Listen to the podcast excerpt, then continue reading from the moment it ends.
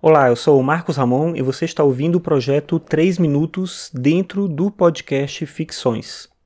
Você pode acessar todos os episódios do podcast em marcosramon.net barra ficções. Você pode também seguir o podcast no Twitter em podcastficções. Lá você fica sabendo quando sai um episódio novo e também algum informe sobre o Ficções. Ontem, por exemplo, eu não consegui publicar um episódio, então comuniquei por lá. A ideia é mais ter um lugar para concentrar informações caso você tenha interesse em saber das coisas relativas ao podcast. Você pode ler também meus textos em arcano5.com.br, que é o meu blog.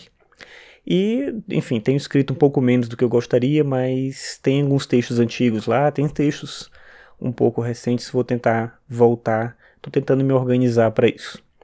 Bem, hoje eu estava lendo um texto que fala sobre o Google Street View. Então, o Google Street View tem uma função utilitária, então o carrinho do Google passa pelas cidades, mapeando os lugares e tal, para você poder acompanhar e conhecer aquele lugar, né? Tem um mapeamento é, em 3D, digamos assim, daquele ambiente. Mas, curiosamente, algumas pessoas conseguem tirar dessas fotos mecânicas, né, feitas por uma máquina ali de maneira automática, imagens muito bonitas. E esse texto fala um pouco sobre isso, sobre como a, o carro do Google Street View consegue tirar e captar algumas cenas bem interessantes, assim, que tem uma, um, um quê de artístico. Claro que isso é algo é, que depende completamente do acaso, né? não tem uma intenção do Google de fazer esse olhar artístico. Tem lugares que pedem isso, né? que chamam isso, e a vantagem do Google é que ele está em todos os lugares.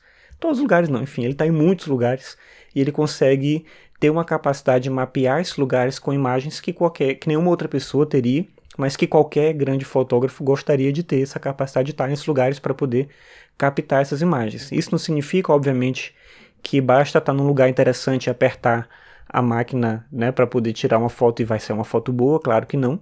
Mas é interessante perceber como o acaso consegue produzir também imagens interessantes, imagens bonitas que chamam a atenção.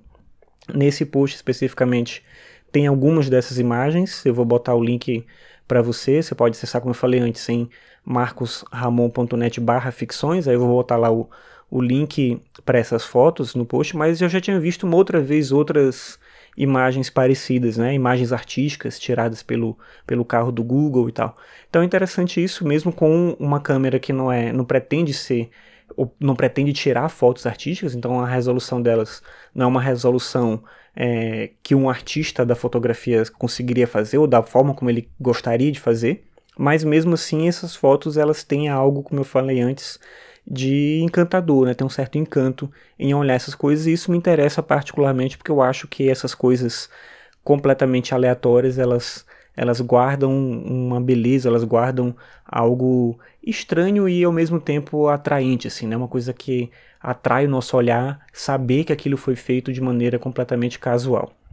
Não sei se você acha isso também, mas dá uma olhada nas fotos, você vai gostar com certeza. E se você procurar no Google, como eu falei, você vai achar muitas outras fotos super interessantes tiradas pelo carro do Google. Então fica essa dica hoje aí para você perder um pouquinho de tempo com isso. Certo? Então, obrigado pela sua audiência, até amanhã.